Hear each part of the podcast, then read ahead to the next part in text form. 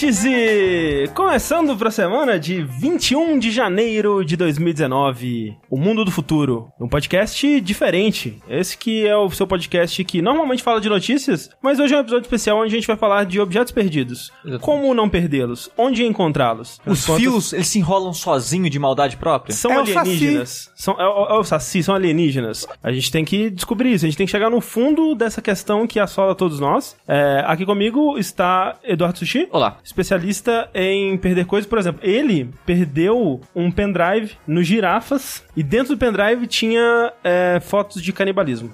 Isso é verdade. O meu sonho de consumo, já que eu não posso, eu tenho foto lá daquele japonês que é um Ai, que horror, não. superstar canibal. Ah, esse cara é horrível. Daquele cara que arrancou a própria barriga e deu pros amigos comer. É verdade. Gosto. É, daquele alemão, que também é um caso famoso que, né, foi o canibal lá. Todas as pessoas aí, gosto muito, sonho, Eu achei que você tinha fotos do Mads Mikkelsen. Não. Não, isso aí é por outro motivo, né? Isso aí tá na outra é, pasta. Tá, é verdade, na segunda ali. Ó, como diz o Teus, tem que ter foto do Shia LaBeouf, na verdade. É, tá, tá o clipe, ótimo, ótimo clipe da, do, do, do palco, lá o pessoal dançando é maravilhoso. Aham. E é por isso também que o André tranca a porta do quarto dele todas as vezes que ele vai dormir. Isso, Isso. é o medo. É. A Thalissa dorme em outro quarto também.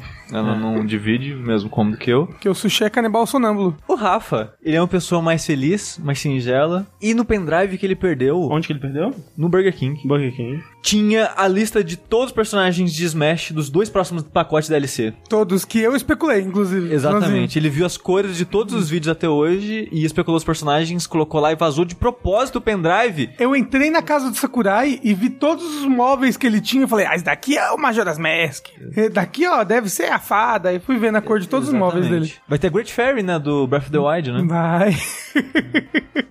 Mas quem tá aqui hoje nesse magnífico podcast hoje também é hoje também aqui, ó, quem tá aqui hoje é o André Campos, Sou eu. que perdeu no Outback um pendrive recheado de planos malignos para trocar todos os pratos do Outback por pratos de frango. Que eu acho que é algo que devia acontecer. E costela? Não mais, vai ser costela de frango. Existe costela de frango? Alguém come? Frango tem costela? Assim, Deve tem ter. a caixa torácica Ah. ali e tal, mas não. Não. Ele chama peito de frango. Então é isso. Todos os pratos vão ser peito de frango. Porra, né, maravilhoso, gente? maravilhoso. Esse é, o, esse é o Brasil que eu quero viver. É isso. Muita tristeza pro futuro desse país. Ah, nesse, nesse ponto aí, só alegria.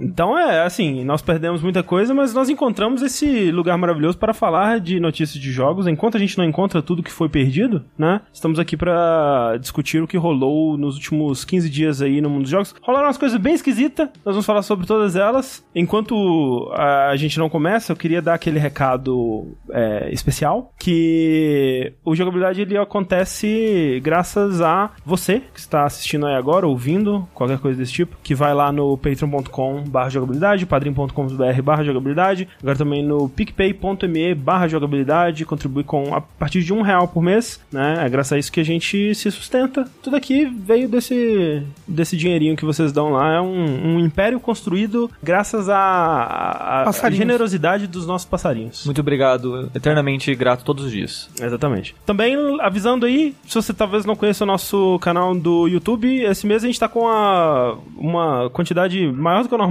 de vídeos lá, que a gente tá fazendo o top 5 de 2008 ai- de 2018 ainda. De 2008, É, a gente tá muito atrasado. Vamos, vamos fazer o top 5 de 2008 também. E recentemente a gente lançou um vídeo review do Resident Evil 2 Remake, né? que a gente só vai falar semana que vem, mas. É né, bom, hein? É bom, vejam lá o- as minhas impressões no caso, mais discussões sobre ele em breve no Vértice, a gente vai fazer um dash também bem em breve aí. E bora pras notícias, né?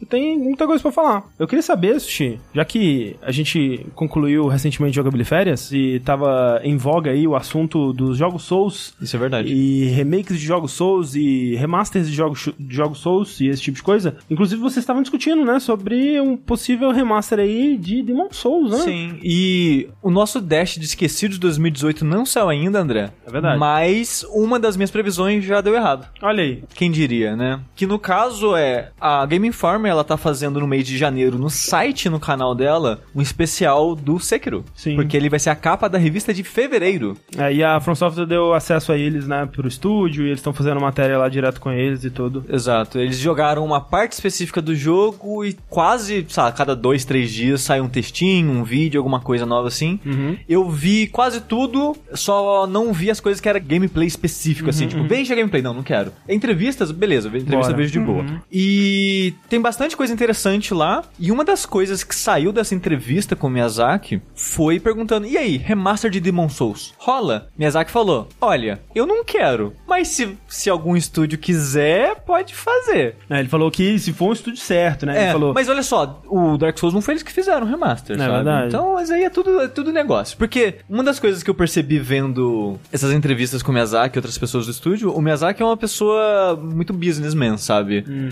Tipo, acho que, agora, acho que era na entrevista de falando da história, da narrativa, essas Não, não, não. Era na entrevista que ele fala de vencer o prêmio, né, do, de carreira já e tal tão cedo e coisas do tipo. Aí ele fala, ah, eu queria poder passar uma mensagem positiva pras pessoas, né? Tipo, vamos ter paz mundial, vamos tratar bem as próximas as pessoas uns aos outros e tal. Vamos ser legal. Mas os meus jogos, eles não tem como passar essas mensagens, mas espero que as pessoas tenham tirado algo bom deles. Falou uma coisa assim. Aí o cara pergunta: Você pretende um dia fazer um jogo que fale sobre isso, né? Tipo, de paz e de é, respeito, essas coisas? Ele, isso não vende. Pronto, ponto, sabe?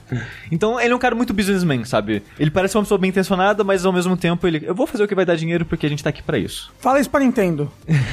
assim, eu acho que tem como fazer ótimos jogos com esse ponto de vista. Por exemplo, ele podia pegar um jogo que é brutal, violento e trabalhar exatamente em É, cima trazer disso. uma mensagem né, mais positiva. Mas de qualquer forma, é, ele é um cara muito businessman, né? Então, cara, vir um estúdio lá negociar, fazer uns acordos, dinheiros, números, ele, não, vai rolar essa parada. Sim. Mas uma coisa interessante que ele fala é de uma coisa que era a dúvida de muitas pessoas. É tipo, se for rolar um remaster, como que faz? Porque o jogo ele foi publicado no Japão pela Sony, na Europa pela Namco e nos Estados Unidos pela Atlus. Com quem tá esses direitos? Uhum, uhum. E eu sempre falava que o direito era da Sony, porque no final das contas a Sony financiou parte do desenvolvimento, Sim. ela só não quis publicar no resto do mundo. E foi ela não tinha fé, né? não tinha fé, exato. E foi basicamente isso que o Miyazaki falou. Ah, além da gente topar, a Sony também tem que topar. E ele só citou a Sony, então acho que os direitos realmente são da Sony e ela que vai ter, eu acho que, o maior voto nisso daí. Mas o que ele diz por alto, assim, na entrevista, é que, tipo, ah, eu não gosto muito de olhar pro Demon Souls, porque, tipo, É, isso foi legal. foi meu primeiro projeto, tipo, medieval e que eu criei, porque ele trabalhou na Metal Core 4. Sim. Mas ele meio que continua na direção de outras pessoas. Miyazaki é gente como a gente, ele também olha pras coisas antigas que ele faz e tem vergonha. É. Aí ele fala, esse foi meu primeiro projeto que, tipo, eu comecei, tipo, né, eu que desenvolvi e tal, e eu sempre olho com ele meio tipo, putz, não acredito que eu fiz isso e essas coisas. Então, ele falou que tem dificuldade de olhar e ele não trabalha, ele não trabalharia de novo naquele Aham. jogo. Mas ele aceitaria um outro estúdio apaixonado e tal, como ele disse, que trabalhasse. Isso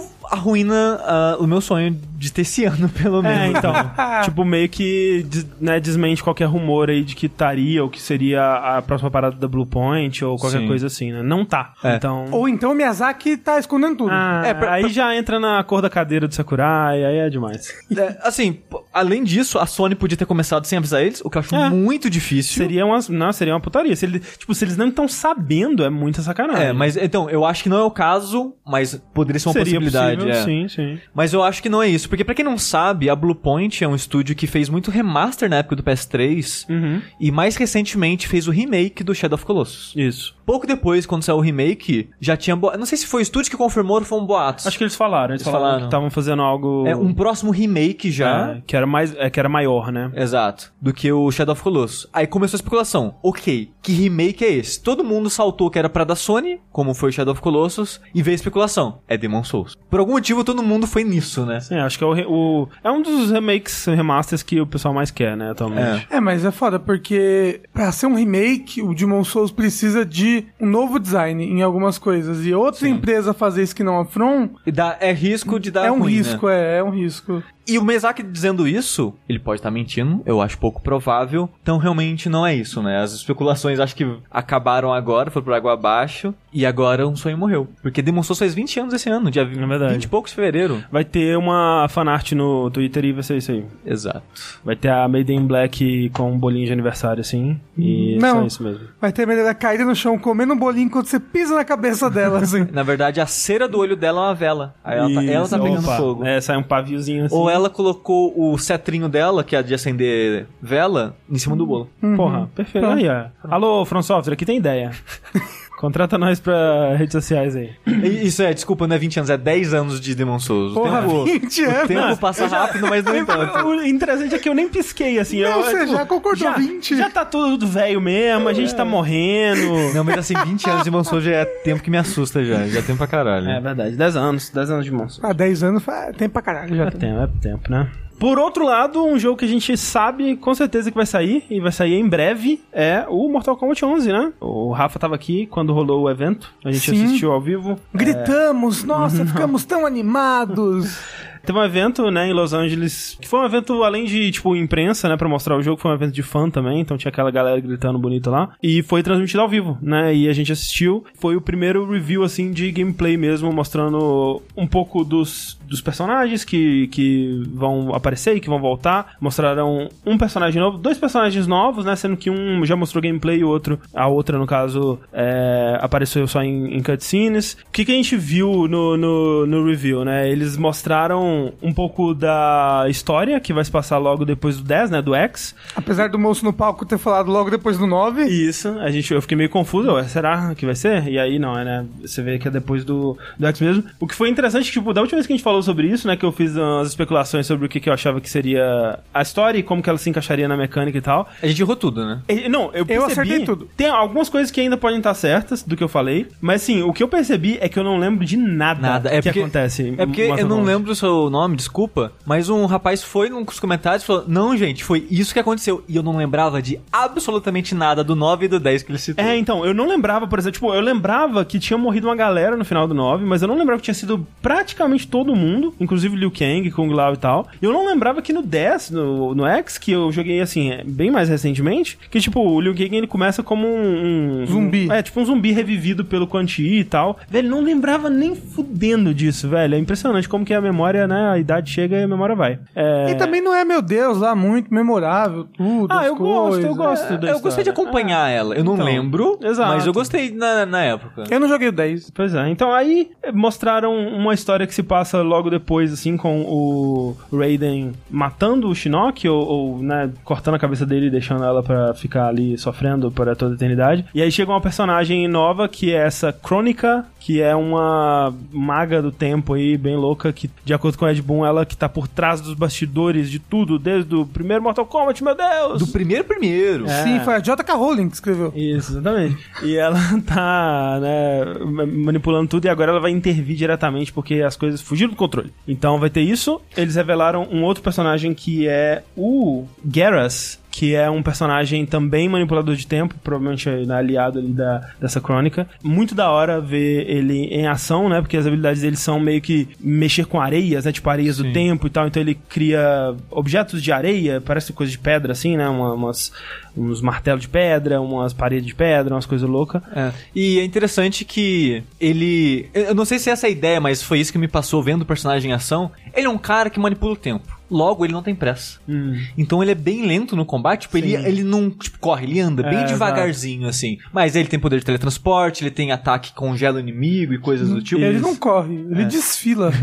Então não sei, não sei se foi essa a ideia, mas faz sentido pra mim. Ah, E, e ele parece roubado alguns ataques dele, tipo de congelar o inimigo no ar, essas coisas, mas ele tem ataque que naturalmente já gasta barra de especial. isso. A é maioria dos, interessante. dos ataques dele de, de controlar o tempo são ataques que normalmente já precisam de barra, né? Porque você pode incrementar um ataque, tipo, como é desde, acho que Street Fighter 4, o Mortal Kombat 9 também fez isso, que você gasta uma barra pra deixar o ataque mais forte, né? Esses ataques dele, na base, já, já gastam essa barra pra deixar um pouco menos roubado. Mas ele tem umas coisas bem doidas, né? Tipo, tem coisa de parar o inimigo no ar, tem coisa de manipular o timer da partida. Tipo, ele tem um ataque, um poder, alguma coisa assim, que ele tira 30 segundos do tempo da partida. Então, tipo, se ele tá ganhando, ele pode deixar com 10 segundos faltando e só fugir, sei lá. Com umas coisas bem é, É interessante diferentes, diferente, assim. É interessante. É, e, e assim, é, o André ainda não entrou nos específicos das barras, né? Que agora o Aham. jogo ele saiu daquele esquema de barra única em que Isso. você tem que decidir se vai usar ela defensiva ou, ou ofensivamente. E o jogo agora tem duas barras, uma defensiva e uma ofensiva. E os X-Moves, que é o especial, que você tinha que estar a barra cheia pra usar, os profissionais né, de jogo quase não usavam porque eles preferiam as Exato, alternativas, exato, né? é. Sim. E agora eles tiraram então esse especial e tá na barra de vida. Quando você tá com 30% ou menos da sua barra de vida, você ganha o Fatal Blow, que eles chamam agora, e você apertar né, os dois botões lá, os gatilhos, ou L1 R1, não lembro, Não, são os dois gatilhos. você usa o especial. Só que se você errar, você não perde pra sempre. Ele fica num cooldown, É, assim. depois de um tempo volta, mas só pode usar uma vez por luta. Não é por round, é por luta. Se você tá no primeiro round e usou, no segundo e terceiro round, você não tem mais. É um incentivo pra você usar, cara. Se não usar, você tá perdendo oportunidade. Porém, não vai ser muito roubado que só pode usar uma vez. Eu achei interessante É. isso. E as barras, elas foram, foram divididas basicamente no que já faziam antes, né? Tipo, Isso. de deixar ataques mais poderosos. E de poder dar combo break, Combo essas break, coisas, essas assim. coisas, é. E tem outras coisas que eu achei bem interessante, que tô curioso pra ver como é que o pessoal mais pro player de jogos de luta vão achar, que é o Critical Blow, Crushing Blow. Crushing Blow, isso, e o Perfect Defense. Porque se você defender, apertar o botão de defesa na hora exata que for te acertar, dá meio que um parry. É tipo um parry mesmo. Você quebra o ata- a defesa do inimigo e tem ataques específicos que só existem nessa situação. Como follow-up disso, é. Exato. E também esse Crushing Blow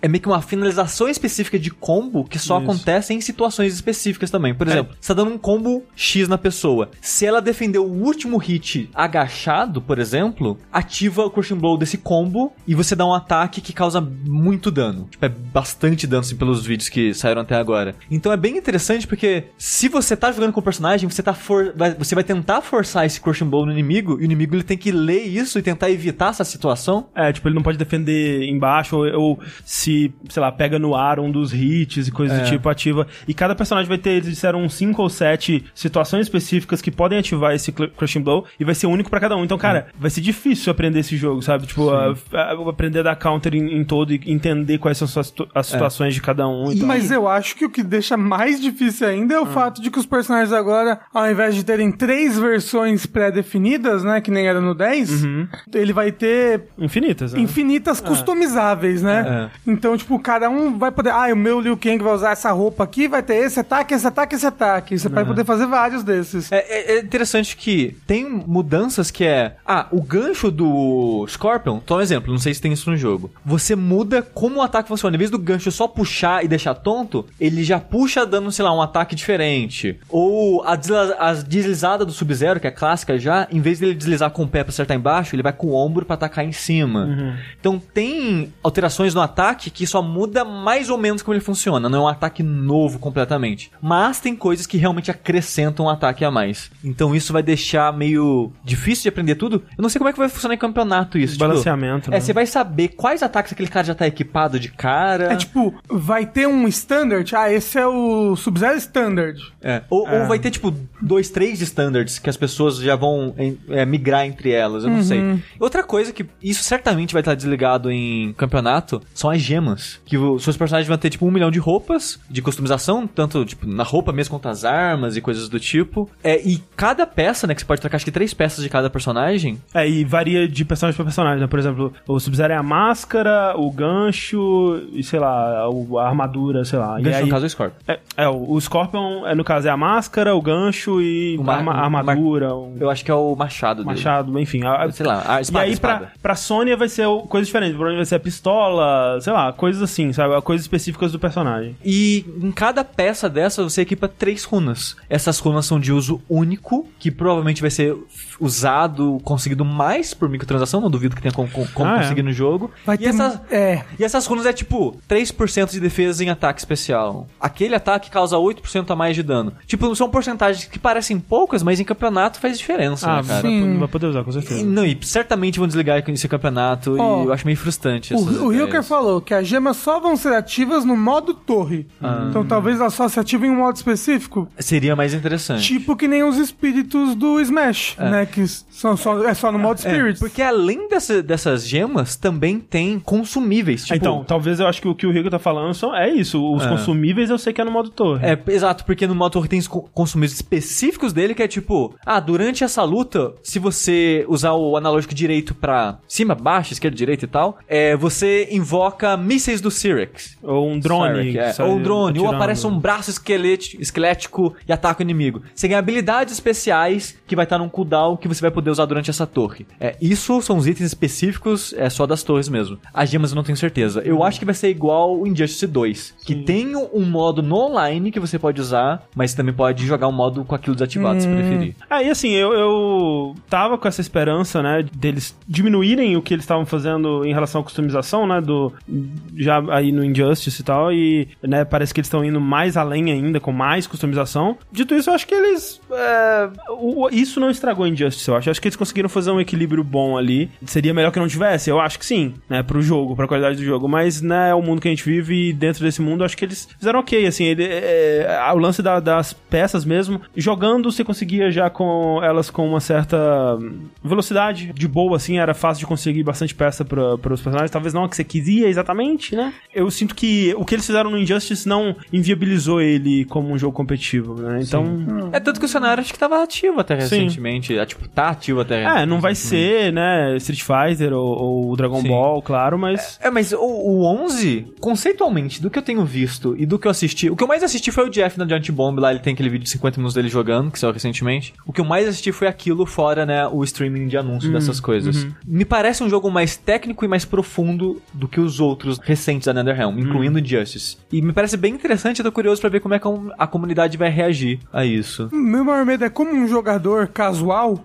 aqui é o quanto disso vai ser microtransação, porque eu, eu quero todas as roupas, eu quero todas as faquinhas e as É, arminhas isso eu acho que não vai, vai. e vai rolar. ser, não vai vai. ser tudo um milhão de reais, e vai ser tudo caro. Tipo, eu, eu já sei que eu não vou gastar. Não vou gastar um centavo com essa porra, sabe? Então, assim, eu, eu vou ficar satisfeito se eu receber o suficiente pra eu brincar, pra eu ver o que que uma coisinha aqui, outra ali funciona. Eu não vou querer pegar tudo, eu não vou querer platinar esse jogo, eu provavelmente não vou jogar ele competitivamente. Corta pra André Nuevo 2022.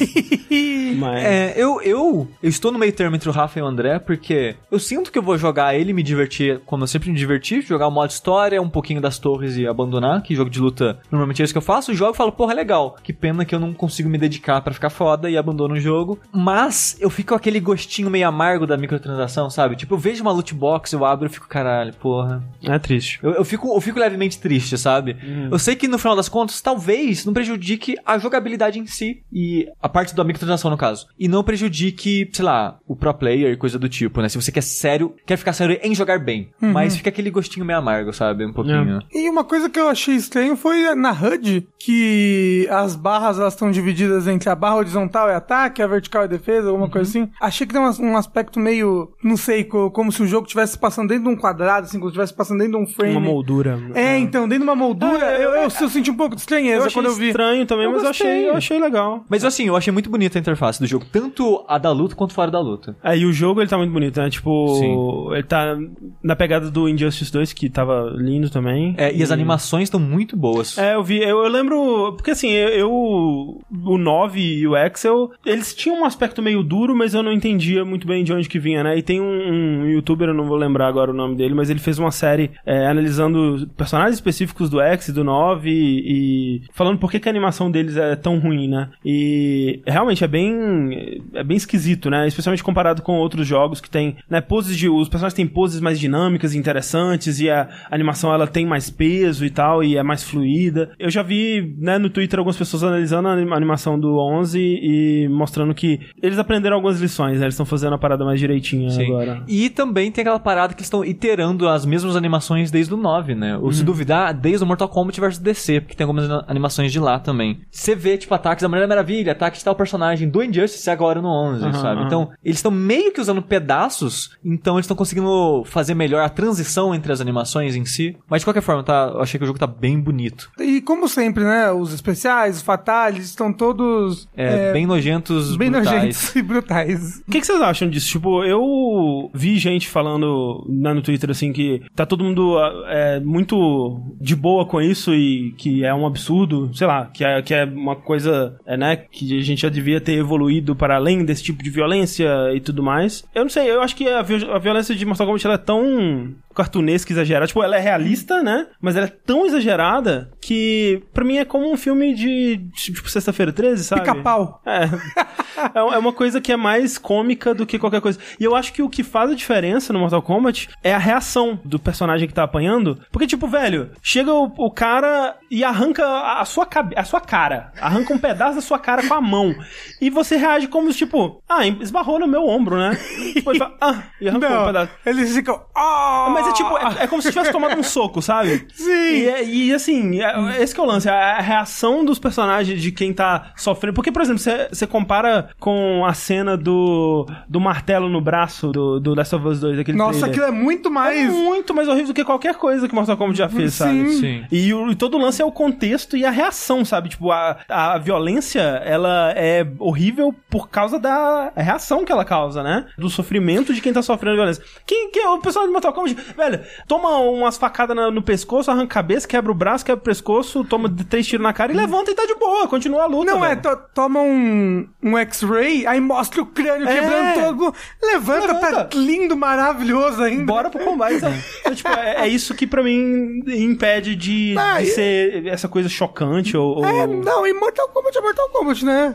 Mas mesmo assim, tipo, eu vi muita gente falando, ah, dá- a gente abre essa exceção porque é Mortal Kombat. Eu discordo, eu acho que, por exemplo, Doom fez uma coisa parecida, sabe? E, tudo bem, Doom também é baseado numa franquia é, antiga, mas nunca foi tão violento quanto o Doom de 2016, né? E é, e é ok, porque é uma violência tão exagerada e, e até cômica, às vezes, né? Tipo, você pegar o olho do bicho e dar pra ele próprio comer, assim, é, é engraçado, sabe? Sim. Então, pra mim, é de boa. É, eu, mas com a idade eu tô ficando mais sensível com isso, que eu fiquei mais incomodado com esses fatales do que eu lembro que eu fiquei com 9, por exemplo, sabe? Sim. Ah, eu achei tão legal os Fatality. Tem um Fatality muito bom aí, nossa senhora. Ah, eu... eu... O, do- do Scorpio que ele passa por baixo, assim, a corrente Sim, sim. e corta pra ver, é muito bom, é muito bom. Um dos motivos que eu gosto de jogar Mortal Kombat é ver o que que... o- o- O que, que eles vão fazer É, qual agora? é, Qual, que vai ser, onde que vai estar a criatividade deles pra esse Fatality, sabe? Porque eu lembro que no, no X chegou um ponto que é, era tipo assim, eles, eles claramente criaram uma tecnologia que você podia dividir o personagem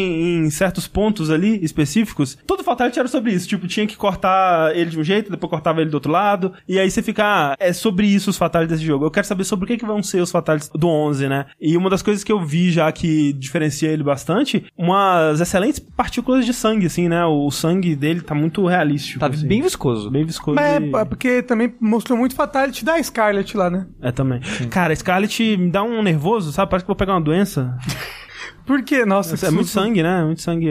sangue- O sangue dela entrando em você, né? Não, mas ela tá usando seu sangue contra você. Mas ela usa o sangue dela também. hein? Ah. Falando nisso, é, eles mostraram a tela de seleção com 25 personagens, que é uma média mais ou menos o mesmo número que começou o 9 e o, e o X antes dos DLCs, né? E a tela de seleção tá mais, tipo, o jogo clássico de luta, né? Uhum. Porque a do 10 eram, eram né, as... Todo mundo embaixo. É, todo mundo embaixo, todo mundo em cima, eu não lembro, eram duas Era barrinhas. Não, era todo mundo embaixo e o personagem aparecia em cima. Era era, era mais, mais confuso. Não, não. Achava, achava confuso. Eu, eu, eu gosto desse Eu jeito gosto mais assim clássico. É, gosto Mortal assim. Kombat. É, além disso, Ronda Rousey fazendo Sony. Quem que eles vão arrumar no Brasil pra dublar? Vamos descobrir. A Peach. A Peach De de novo. Peach- a Peach não, não, tem, né? É, a personagem dela Eles aí. não mostraram ninguém do, desse- dessa galera jovem, né? A, a Cassie Cage, Ainda o- não. os filhos lá e tal. Talvez nem mostre. É, eu não sei se vai voltar, porque eu não sei se eles foram, foram tão bem aceitos. Mas eles assim. morreram? Não, acho que não. No- porque às vezes morreu tudo, vocês já esqueceram já. Não, até, tipo, eu tenho quase certeza que quem derrota o chefe final, assim, no, no X é a Cassie Cage. Então, acho que ela não morre, não. Mas é.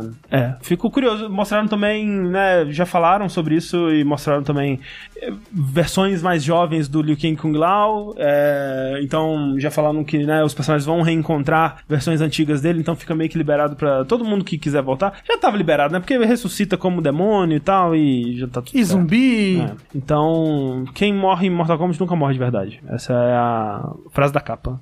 Escrita embaixo do título, assim. E já sai por agora, né? Tipo, abril? Então. Sim, 23 de abril. Olha aí, que loucura. Tá Mais logo rápido aí. do que eu esperava. Ah, tá dentro. também, um pouco. Tá mantendo o schedule deles, assim, né? O que foi surpreendente porque eles demoraram pra anunciar, né? Então. É engraçado que eu acho que foi naquele streaming que o Ed Boon tava é, hosteando, né, a luta, explicando as Ah. mecânicas e tal. Ele fala, pô, a gente tá desde a E3 querendo mostrar pra vocês. E eu acho que ia mostrar e deu ruim. Então, eu acho que aconteceu alguma coisa, né? É. Porque tinha boatos na época que ia ter, né? no- É. O novo É, Mortal fico Kombat imaginando lá. o que que deu ruim. Porque, tipo, parece estar bem próximo de finalizado, né? Sim. Então, na época da E3 devia estar um pouco menos próximo só. É, Mortal Kombat 11, esse jogo vai sair. Sabe qual jogo que não vai sair, Rafa? Eu sei, todo jogo que é EA bota a mão.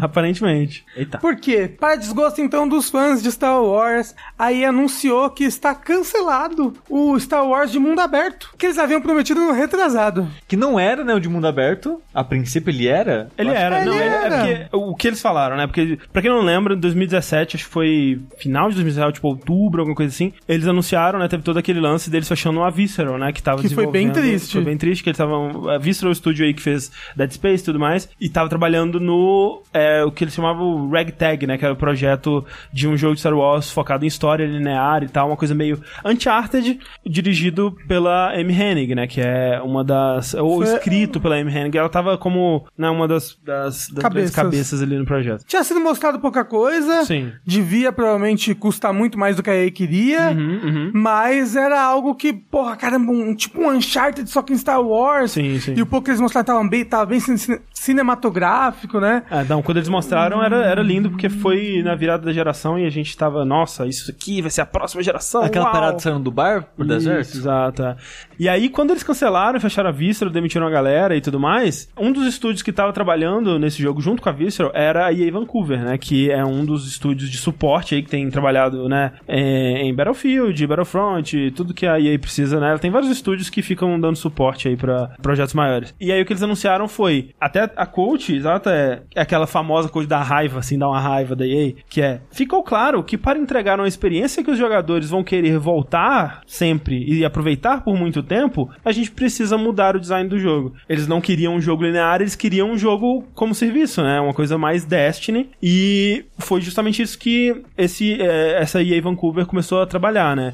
Aproveitando alguns assets, algumas coisas que tinham sido feitas pra esse projeto Ragtag da, da Visceral, mas não era o mesmo jogo, né? Era outra parada, só aproveitando alguns assets e coisas e tal, pra fazer um jogo que eles falaram que O que você tava falando é, ah, a gente não vai conseguir tirar tanto dinheiro desse jogo aqui. Se ele for só um, sim, uma Exato, história single exatamente. player, a gente tem que fazer um negócio pra pessoa ficar gastando dinheiro todo dia lá com, Exato, com bonecagem. e ficar Isso. anos nessa parada. Ficar anos tirando, mamando nas tetas desse jogo. Isso. E aí, esse novo projeto que a EA Vancouver tava desenvolvendo, chamado Projeto Orca, ele era justamente isso que eles falaram. É um, um jogo onde você joga com um Bounty Hunter ou um, um Scoundrel, né? Que eles chamam, tipo um Han Solo, assim. E você viaja por diversos planetas, fazendo missões para diversas facções e é Destiny, né, cara? É basicamente Destiny. Só que, mesmo assim, o que eles tinham lá tava demorando muito pra desenvolver, né? Ia, ia ser um processo aí de mais uns três anos de desenvolvimento. E aí falou, quero não, gente. Isso aí é muito tempo pra um jogo sair e a gente precisa de dinheiro rápido. Porque, né? Todo Porque mundo- todo mundo odeia EA. Isso. Aí é, Porque isso. FIFA já não dá dinheiro suficiente. Não dá. É, e aí eles cancelaram e assim, o, o lado bom pelo menos, né, é que ninguém foi demitido, nenhum estúdio foi fechado, a EA Vancouver ainda tá trabalhando agora num novo jogo de Star Wars, que é algo bem menorzinho, ainda baseado nesse projeto Orca, e que vai lançar mais rápido, provavelmente ano que vem, alguma coisa assim. É foda, né, a EA é, é uma filha da puta, mas é, também dá pra entender, assim. Não é, dá, não. Não, assim, Ela a dinheiro lógica, dela. a lógica dela eu entendo. É. Se eu concordo é outra história. Sim. Mas a, a pergunta é, a Respawn tá de boa com o Star Wars dela? Então, eles disseram, quando eles falaram assim, ah, né, a, a EA Vancouver tá trabalhando nisso aqui, mas olha, estamos muito empolgados ainda em fazer jogos de Star Wars, hein, gente? A Respawn tá aí desenvolvendo o, o Jedi The Last Order, né, que é o, o jogo de Star Wars deles, que vai sair ainda esse ano, É, né, e E, lenda. e é foda que depois que a EA tomou muito backlash com o último jogo aí de Star Wars dela grande. Será que ela não aprendeu É que é a... foda, a gente não tem como saber. Talvez realmente o projeto, velho, você olha pra ele e fala, isso aqui não vai dar em nada, sabe? Não tem como saber. Tipo, talvez a EA tenha tomado a decisão correta. A gente não sabe. Eu, eu tenho dificuldade de acreditar nisso também. Eu acho que é a EA não toma a decisão correta, não. Mas vai saber, sabe? São, são o quê? Os malditos acionistas. O, o sentimento que rola, né, é que a EA tem que perder o monopólio de Star Wars, porque eles não conseguem, né? Tipo, eles só lançaram o Battlefront 1 e 2 e os dois bem criticados, eles não tiveram um sucesso completo mesmo lançando o jogo de Star Wars desde o que 2014, eu acho, que foi o primeiro Battlefront. Então, porra, foda isso aí, 2015, eu acho, enfim. Falando em acionistas, André, Falando em acionistas, é, os acionistas não conseguem. Não consegue. Eles estão aí pra reclamar e querer mais. É porque eles, ele- ele- ele- eles não jogam videogame, né? Eles é um bando de velho rico que bota dinheiro pra ganhar dinheiro e... e bota e, dinheiro pra ganhar dinheiro. E nunca é suficiente. Mas é, bota É, dinheiro pra ganhar dinheiro. Tá certíssimo, e é nunca é o suficiente. O mais triste é que é isso mesmo, porque eles não estão satisfeitos em ter lucro. Eles querem ter lucro pra caralho. Porque Sim. não tá rico o suficiente. É horda de dinheiro que chama. Cadê a Maria Kondo nesses aí? Tem que jogar o dinheiro fora, mas com paixão. Isso. Com carinho. Sem Abraça o dinheiro, Agradece. joga o dinheiro. É, o dinheiro te dá felicidade? Te dá a fagulhinha da Dá, felicidade? dá. É porque a gente não tem. Se a gente tivesse É. pra caralho. Mas sempre que eu tenho, eu falo, porra, tô feliz, viu? Eu também, confesso. Mas, de novo, a gente não tem. Mas quem tem são os acionistas. E eles controlam a porra toda, infelizmente. E recentemente na Activision, outra empresa que as pessoas gostam de não gostar dela, porque também é difícil, né? Vamos ser sinceros, a Activision Sim. não ajuda muita gente. Aí os acionistas dela estão bem chatos. Final do ano passado, assim, meio do ano passado, tá rolando umas treta foda, assim. Tá rolando uma reestruturação, né? Mudou recentemente o presidente. Sim. Tipo, não o, Bob Coach. É que é difícil isso, é, hierarquia corporativa, né? Tipo, o Bob Coach que é o CEO e tem um outro cara que é o presidente. Eu não sei se ele tá acima ou É abaixo. porque o, não, o CEO é o do- da porra toda. porra toda. E o presidente deve estar Aí tem o abaixo. CFO, É, aí tem. os- Isso daí não é da camada de ozônio? Não. Tem, tem muitos é cargos que a gente não entende exatamente da hier- hierarquia. Mas trocaram umas cadeiras, trocaram os executivos, trocaram acionistas. Teve um- uma troca foda de pessoas lá. Nessa troca foda de pessoas vieram novas cobranças. Com basicamente isso que a gente tá falando da EA. De tipo, ou Destiny, né, cara? Destiny dá dinheiro. Só que podia dar mais dinheiro. Por que, que não tá dando mais é, dinheiro? Esse dinheiro aqui que vocês estão É. dando, podia ter mais dinheiro, né? É, é assim, Destiny é uma. Tem uma trajetória complicada, né? Tipo, parece que Destiny tá sempre flutuando entre tá muito bom, tá muito ruim, tá muito bom, tá muito ruim. E vai indo, sabe? Eu sinto que, por exemplo, agora o Forsaken, né? Que lançou recentemente, o pessoal tá amando, né? Tá, a Sim. comunidade tá adorando. Eu sinto que se eu virar as costas três minutos, vai estar uma boa, vai estar tudo pegando fogo, sabe? Essa é a sensação. Mas no momento, o Forsaken foi super elogiado, né? Tá de um jeito que a comunidade tá se engajando bastante. Só que não foi suficiente, né? Exato. A resposta financeira, É. digamos. Assim, Não foi suficiente pra eles. Não foi suficiente pra igual, ele. É igual aquela discussão que a gente teve na geração passada da Capcom e da Square reclamando da performance de Resident Evil 6 e Isso. Tomb Raider. Tipo, venderam mega bem. É, o Resident Evil 6 é um dos jogos mais vendidos da história da Capcom. E, e, Cap- mesmo assim a Capcom achou decepcionante. É. Sim, talvez porque o investimento que ela fez foi ridiculamente Exato, grande. exato. E se quando você olha o jogo, tem quatro É, campanhas, não, é absurdo. é meio absurdo. Uhum. O negócio é, vamos ver esse investimento aí. Vamos. Direi, Resident Evil 7 vendeu metade do que o 6 vendeu e ela considerou um sucesso. Sim. Investimento menor, sabe? É tudo o quanto você espera daquilo quando você investe naquilo. A Activision, eu tenho a impressão que não é só isso, sabe? É mais tipo, a gente tem que fazer lucros absurdos mesmo. Tanto que o Overwatch, que é um dos maiores íconos culturais de jogos ah, hoje em dia, Sim. Cara, se você perguntar Overwatch pra uma senhora na rua, ela vai saber quem que é, cara. Se você mostrar Assim. Tracer pra ela, ela fala, nossa, aquela moça que tinha a bunda pra fora lá e trocaram. cara, Não sei se é assim também, mas é. Mas, Ah, tá, tá- tava naquele filme lá, Ready Player One. Isso. Apareceu lá no fundo. tipo, tá muito forte a marca É. do Overwatch. E tá fazendo muito dinheiro. Não tem como não tá fazendo dinheiro essa porra. Aí o que, que os caras falam? Não tá fazendo dinheiro Não tá fazendo dinheiro. o suficiente. Aí, cara, a Blizzard tá uma loucura agora, que demitiu um monte de gente. É, ou seja, a Activision vai matar a Blizzard, gente. Tipo, já fica aí já. Agora, com isso acontecendo, né, com essas cobranças de. Não, Blizzard, não tem essa de soltar um jogo a cada 10 anos, não. Tem que ir lançando jogo, velho. A gente tem que fazer dinheiro nessa porra aí. Fa- faz muito mais sentido, né, o lance do jogo mobile do Diablo. Faz muito mais sentido eles terem cancelado a cena competitiva, né, do Heroes Heroes, of the of the Storm. Eu não sei se eles anunciaram que eles cancelam, tipo, eles vão dropar o Heroes of the Storm, mas se não dropar ainda. Já, já, já, já dropou, é. Imagino que o pessoal em breve... do Resort the Storm foram pra outros setores, pra É. outros jogos e tal. Mas aí, eu só quero contar essa parte da Blizzard pra d- dar um exemplo pra pessoa o que tá acontecendo com o Destiny, que a Blizzard, desde que foi comprada pela Activision há muitos anos atrás, foi, naque- foi aquela compra amigável de tipo, ô, a gente tá te comprando porque a gente quer seu lucro, mas continua fazendo o que você já faz. Que é por isso que a gente comprou você. E foi assim até recentemente, até o ano passado, que no ano passado ficou mais grave isso. Que a Activision começou a, tipo, cutucar. Ô, ô, faz mais coisa. Ô, lança mais jogo. Cadê as paradas? Ô, tá demorando aí, É, velho. é, é, é o meme do, do, do fazendeiro cutucando corno lá, né? Sim. Cadê os jogos, Blizzard? Não sei!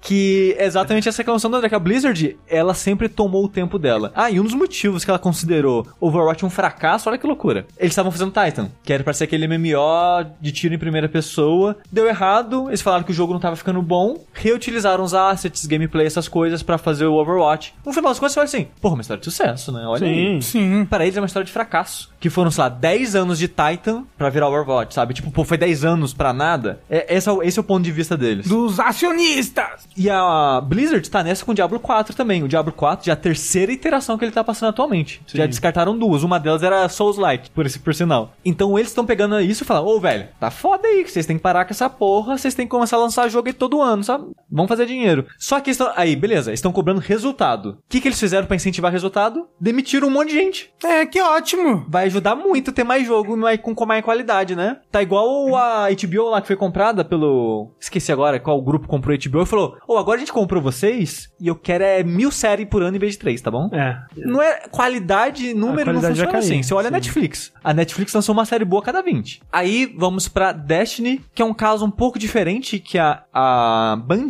que é o estúdio que fez Destiny, falou que já tava meio que em tretas com a Activision desde que eles começaram a trabalhar junto, basicamente oito anos atrás. A gente não sabe exatamente o que, mas eles falaram que uma das coisas era a estrutura de lançamento que a Activision queria, que era um lançamento contínuo, e a Band tava tendo dificuldade de entregar isso. Tanto Sim. que essa qualidade flu- flutuante, assim, que você tava citando, é por isso. Uhum, Eles não conseguem focar numa coisa só, né? Tipo, em vez de poder consertar essa coisa, eles têm que partir pra próxima já, É. né? Então, foi, cara, foi o mesmo caso no Destiny 1, foi o mesmo caso do 2. Lança, o, o 1 no caso foi mais mediano, no lançamento primário, aí teve o primeiro DLC que as pessoas não gostaram, aí o primeiro grande expansão assim, elogiaram bastante. Dizer Acho que, consertou o Destiny. acho que foi o Taken King Taken no King, primeiro, né? aham. Nesse, no 2, lançou bem elogiado já. Aí as primeiras lives de DLC o pessoal meio que não gostou. Aí agora com o Forsaken, que foi a primeira grande expansão, o pessoal voltou a elogiar de novo. Então eu não duvido que essa oscilação de qualidade seja essa pressa de lançar conteúdo. E a Band já tava tão brigando com a Activision desde o começo. E aí no finalzinho do ano passado, foi até engraçado que o Jason Schreier, né, jornalista da Kotaku, ele tava, ou vai rolar uma, uma reunião muito louca aí com os cabeças da Activision e da Band e tá, tô, tô achando aí que o pessoal vai separar, hein? É. Aí saiu notícia e o Jason Schreier tweetou: separaram. Aí vem um outro jornalista e falava: Cara, eu tô trabalhando nessa matéria há mais de um ano e o filho da puta tuita ela. Cara ficou, mas não é a vida, gente. O Twitter aí pra isso. Exatamente. Mas foi isso que aconteceu. Enfim, a Band entrou num acordo com a Activision e eles vão se separar, algo parecido com o que a IO fez com a Squaresoft. Sim, exato. E assim Squaresoft, voltamos aos anos 90. como. É, é, desculpa, a Square Enix. Eita, a idade, entregou a idade agora. E assim como a IO conseguiu levar Hitman junto, a Band vai levar Destiny junto. Eu fico muito curioso com isso, viu? Como é que, como é que a Activision deixou uma coisa dessa acontecer? Que é um bando de filho da puta, tem tudo que se fuder mesmo. Mas isso não explica nada, Rafa. Nada, é. De onde que a. Band tirou esse dinheiro, sabe? Tipo, É. provavelmente pagou. uma Sabe de onde? NetEase. É, então. Porque eu vi, alguém comentou lá, ah, não, o Shouto disse, queria ver a Band fazendo coisa nova, Destiny já deu. Assim, a Band não vai abandonar Destiny, senão Não, não- de ela não alguma. tentaria levar a propriedade junto Sim. com ela. Ao longo desse ano, acho que até essa semana ela tem lançado, tipo, posts no blog dela falando: Oh, a gente tá pensando em fazer isso, a gente tá pensando em aquilo, não desistam da gente. Que, tipo, o jogo ainda vai continuar na Battle.net, no PC, vai Uhum. continuar funcionando normal nos consoles. O próximo ano de DLC vai continuar saindo normal, porque a Activision tem dois estúdios de suporte, né? A Vicarious Visions e uma outra que. Raimon. Raimon, isso. Que tava ajudando a Band com o DLC, ainda tá ajudando pra esse pacote. Que, tipo, eles têm esse contrato, eles vão ter que entregar esse contrato. Isso. Depois desse contrato, eles estão mais livres pra fazer o que eles bem entenderem. Mas eles já receberam 100 milhõeszinhos do... Da NetEase. Da NetEase, que, é Que- uma empresa chinesa. Empresa chinesa que China tá foca aí. principalmente em mobile. É verdade.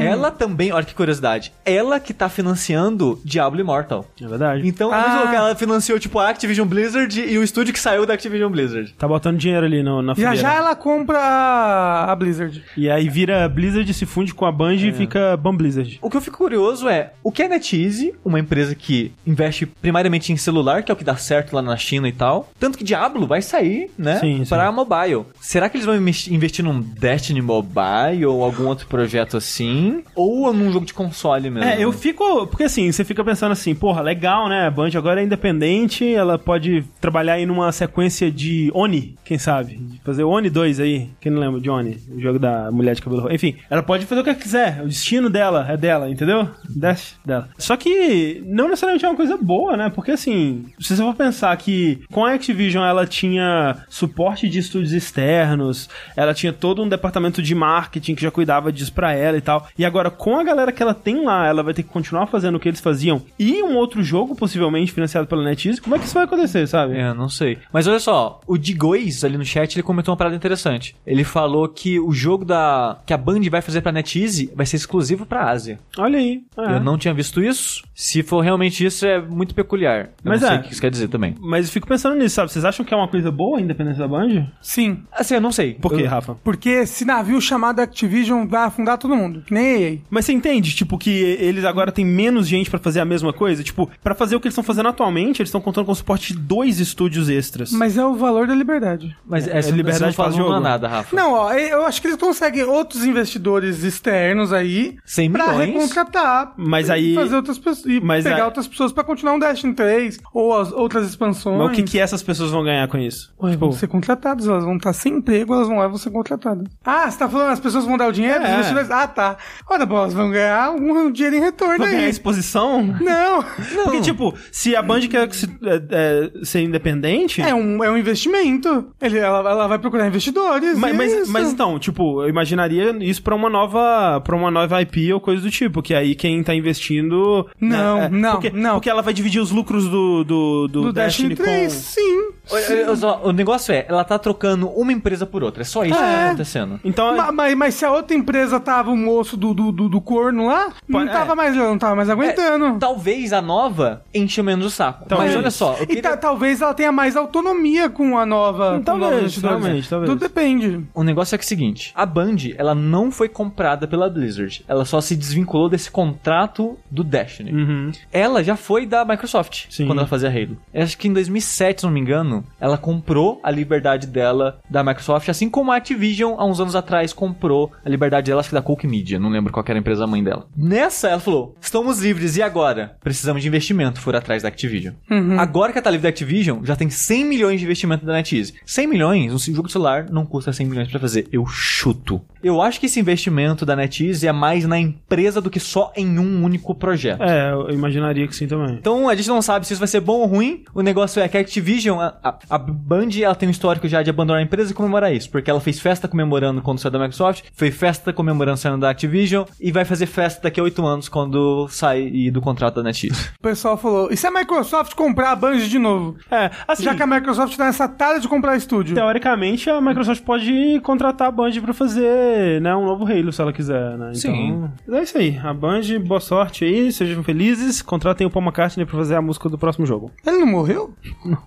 Assim, morreu, mas o clone tá vivo. É Ah, verdade, então é, tá isso bom. também. Isso é verdade. Próxima notícia então, Rafa. Então, a próxima notícia é uma notícia muito boa, muito legal, fiquei muito feliz, mas é só uma esperança pro futuro. O que que é? Data miners fuçando aí nesse serviço do NES Online que a Nintendo disponibiliza pro Switch, caso você assine o, o plano mensal dela aí de internet. É, Fuçando, descobriram referências a jogos de Super Nintendo que podem vir a ser disponibilizados aí no futuro. Não só jogos, mas ao emulador também. Sim, sim, sim. É, né? Porque, né? No, esse emulador que tá atual, ele não vai rodar as coisas do Super Não, não, Nintendo. sim, é aquele negócio que eles acharam o nome do emulador. Você conhece? Ah, esse emulador aqui é um emulador de, de Super Nintendo. Provavelmente será que é o mesmo emulador do SNES Classic? Eu não sei. Eu chutaria Já que, que- sim. Faça- faria sentido. pelo Já menos. que é, o emulador do Switch atual, que tá rodando jogos de Nintendinho, é o emulador Ah, então- do, do Nintendinho Classic. Com certeza. É provável. É.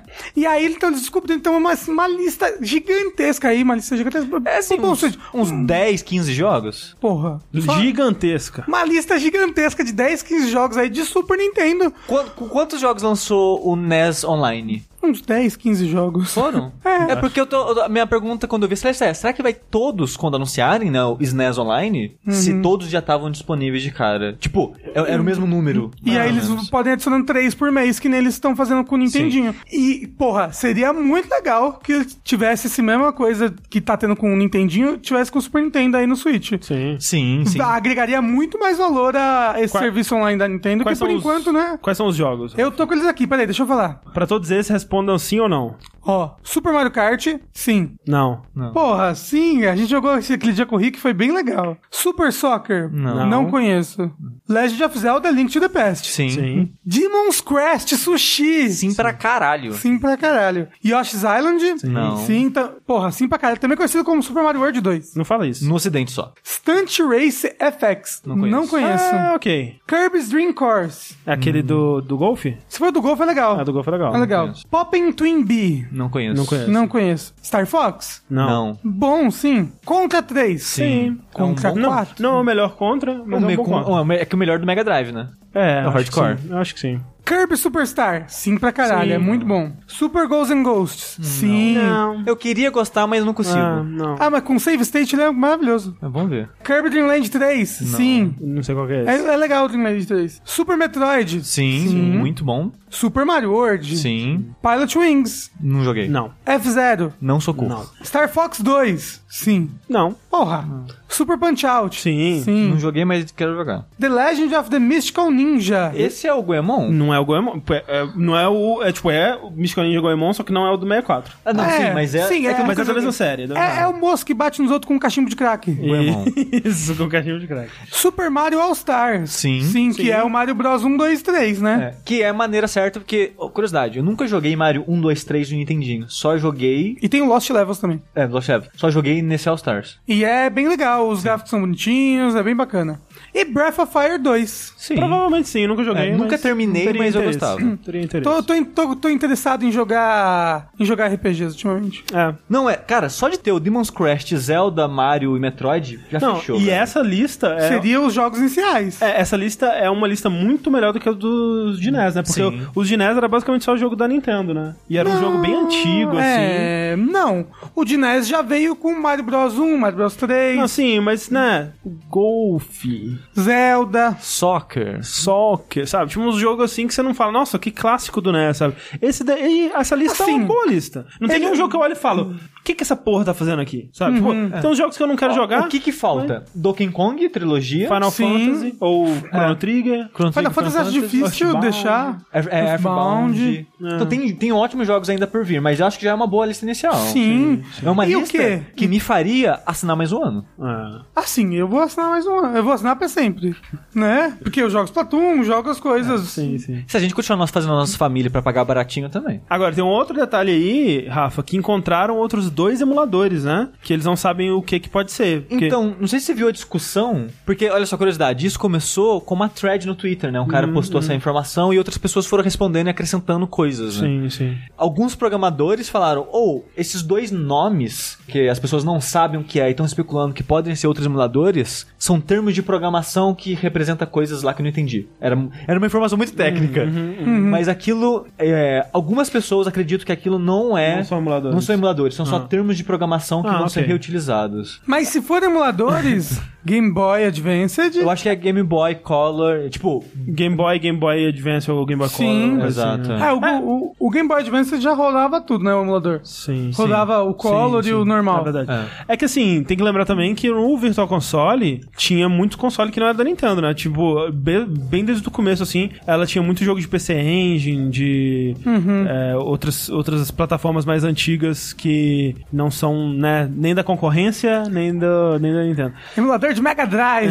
É, assim, tinha Never jogo... ever. Tinha- acho que tinha jogo de... Não tinha jogo de coisa de Mega Drive pro, Não, pro Virtual não, Console? porque a SEGA guarda tudo pra lançar naquele SEGA Classics Ah. dela lá. Mas, curiosamente, muitos portes da Nintendo pro emulador dela de Wii foi feito pela SEGA. Olha aí. Pela M2, que é o pessoal que faz os ports pro Yakuza também. A M2 é o estúdio que- do Yu Suzuki aí no passado. Sim, é, hoje em dia é um ótimo estúdio que faz os melhores ports aí do mercado. Em emulador, essas coisas. E podia ser o outro, podia ser um emulador de 64. Que vai, ó, de acordo com a minha previsão que eu fiz no Dash que ainda não saiu, vai ter 64 Classic esse ano ainda, hein? Caralho, esse ano ainda você tá o muito consolinho, louco. no caso. Ah, o consolinho. Ah, tá. Consolinho. Ah, então tudo bem. Então vai Me- ter sim.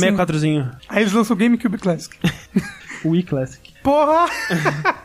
Switch Classic, já, já pra. Tira da frente já essa porra, vai. Com o Wii U controles Classic menor- eles esquecem. Isso, com controles menorzinhos ainda. Você vai ter que ser um bebê pra jogar. Tá. E, gente, a nossa penúltima notícia da noite. O que que tem rolado aí com a Valve, gente? A Valve, ela tem tomado no cu, eu acho bonito, eu gosto e espero que aprenda com Olha isso. só, cara. Eu também gosto. É, é interessante porque, né, eu quero, porra, os caras estão desenvolvendo um jogo, eles. Eu torço pelo sucesso deles, apesar de ser. Eu não quero jogar um jogo que eles fazem, mas, porra, não vou torcer contra. Com a Valve, eu torço contra pra ela ver que os caminhos dela estão errados e ela se corrigir e encontrar Jesus nessa vida ainda dá tempo. É, De modo geral, eu também sou assim. Eu torço pra jogos darem certo de maneira geral, porque por estúdio, os caras não perderam emprego É. e coisas do tipo. E no caso da Valve, um erro não vai demitir galera, não vai fechar a Valve nem nada do tipo. Então, torço pra errar mesmo. E esse erro é um erro que é importante dar errado, porque ele significa algo e a Valve vai aprender algo com isso. Ou não, Tomara. ou ela, vai, ou ela- ou ela vai aprender. Fazer jogo, ah, nem dá nada isso daí. Esquece isso daí de fazer jogo. Ou fazer jogo igual o cu dela, com ideia bosta, tentando extrair o máximo que consegue dos pobres coitados que quer jogar o jogo. Porque a Valve, ela recentemente, ela não lançou um jogo, ela lanç- ela lançou uma outra loja. É, tipo isso. E tipo, eu não vou lembrar de cabeça agora todas as comparações maravilhosas, mas no Waypoint tem um review do Artifact, que é o jogo que a gente tá falando aqui, que é o jogo de carta da, que a Valve lançou no finalzinho do ano passado, que ele não trata o Artifact como um jogo, trata como uma loja. E o review é maravilhoso É ótimo. por isso. A maneira, as analogias, as coisas que ele faz são, são muito boas. O Artifact, como um jogo, você pega as cartinhas, você pega o sistema de regras, você pega a partida em si, é muito legal. Você olha as ideias, cara, tem ideias ótimas aqui. Porra, a maneira que ele pegou a lógica, a- o lore, as ideias de um MOBA, das três lanes e, a- e os cinco heróis, essas coisas, e colocaram no jogo de carta, é muito legal. Você não precisa entender MOBA pra jogar bem, o Artifact, mas tá lá, sabe? Quando você joga um e vê o outro, você, caralho, eles colocaram aqueles elementos aqui, realmente é um MOBA de carta. E é muito legal essas ideias. Não é à toa que o designer principal foi o Richard Garfield, o criador do Magic, que é o card game mais famoso e mais bem sucedido da história. E então o jogo por si só, ele é ótimo. E é engraçado que você vai ver os reviews dele no próprio Steam, é muita gente falando isso. Caralho, o jogo é muito bom, mas velho, esse sistema monetário vai tomar no cu dele, sabe? E é quase unânime esse sentimento. Review de público, re- review de crítico, não importa. É porque assim, pra quem não tá por dentro, tipo, primeiro, o jogo é pago, você paga um dinheiro, né? Não é como Hearthstone que é free to play, pra, né? E depois você pode gastar dinheiro com cartas e tal. Então, ele já é pago de cara e é tipo 70 reais. Acho que é 80, 90 reais Nossa no Brasil. senhora, é socorro. 20 dólares lá fora. É. E aí, como é que é a parada? Tipo, dentro dele você tem que pagar pra jogar o competitivo? É que assim, eles mudaram alguns sistemas, então eu posso errar algumas coisas aqui. O jogo, ele custa 20 dólares. Quando você pagou esse dinheiro, você vai ganhar alguns decks, alguns heróis. Todo deck precisa de 5 heróis diferentes, né, pra ele funcionar e tal, igual uma partida de MOBA. Você ganha alguns heróis, alguns decks e 5 tickets. Esses tickets você usaria pra jogar partidas de coisas. Por exemplo, tem modo draft, que é você, tipo, cria seu deck na hora, você tem que pagar um ticket pra jogar aquilo. E você não fica com as cartas. Não fica? Não. Oxi. Tem o draft. Esse é o draft, acho que Ghost que eles chamam. Phantom, alguma coisa assim. Aí tem o draft que você fica com as cartas. Mas custa dois tickets E você tem que ter os cinco busters que vão abrir pra lá. Então você tá pagando dois tickets além de dar suas próprias cartas pra Ah, você porra. receber suas cartas no final. É... Qual o sentido disso? Eu acho que é tipo, ah, como você vai escolher as melhores cartas, você vai pagar um ticket a mais pra isso. Eu não sei, acho que essa é a lógica deles. A partida ranqueada, entre aspas, era ticket também pra você jogar. Diferente, sei lá, do, do Magic Arena. Ticket, no caso, tem que pagar, né? É, cada ticket é um, rea- é um dólar lá fora. No Brasil eu não sei quanto tá. É, e você ganha cinco quando você compra o jogo. Então você gastou esses cinco, você tem que começar a comprar. E não vende um, vende só em pacote de cinco. Então é cinco dólares. Vou, acho que no Brasil é 20 reais, uma parada assim. Hum. Então, você tem que pagar pra ter as partidas sérias, entre aspas, do jogo, que são as partidas que você pode talvez ganhar alguma coisa. Que é sempre, ah, a partir de X vitórias você vai ganhar uma cartinha, a partir de X vitórias você vai ganhar um ticket de volta, essas coisas. Eles mudaram e agora tem um modo free, né? Sim, agora tem. Já tinha o modo casual, que você pode jogar com a máquina. Ah, Eu acho que antes, quando anunciaram o jogo, era o único modo casual era com a máquina. Que você podia. É interessante isso, você tem todas. a- Nesse modo você tem todas as cartas do jogo. Você pode fazer o deck que você quiser pra treinar, fazer combos, essas coisas. O modo casual outros jogadores, se eu não me engano, quando anunciaram o jogo não tinha. Hoje em dia já tem. Mas nesse modo casal com os jogadores também pode pegar qualquer carta? Não, você tem que usar só as suas Ah, cartas. É só quando o computador quer pra testar deck, Exato. provavelmente. E antes o jogo não tinha progressão, não tem. Até hoje, se eu não me engano, não tem moeda interna pra você comprar busters e É cartas. só dinheiro de verdade. Só dinheiro de verdade. Caralho. E mais eles colocaram um level up. Tipo, agora seu personagem, sua conta tem uma progressão. E eu acho que com essa progressão você ganha coisas. Você pode ganhar busters e coisas do tipo. Mas o foco do jogo realmente é a loja. A ideia é de você vender cartas e comprar carta. E já aí veio um problema do jogo. Porque quando você compra o jogo, você ganha, como eu falei, uns decks prontos. Se você abrir o Buster, você pode tirar um monte das cartas que já vem no deck pronto. Não é tipo que nem, sei lá, Hearthstone. Que as cartas que vêm no jogo base não vêm em pacote. Porque elas já estão. Elas são a base do jogo. Aqui não. Você pode tirar as mesmas.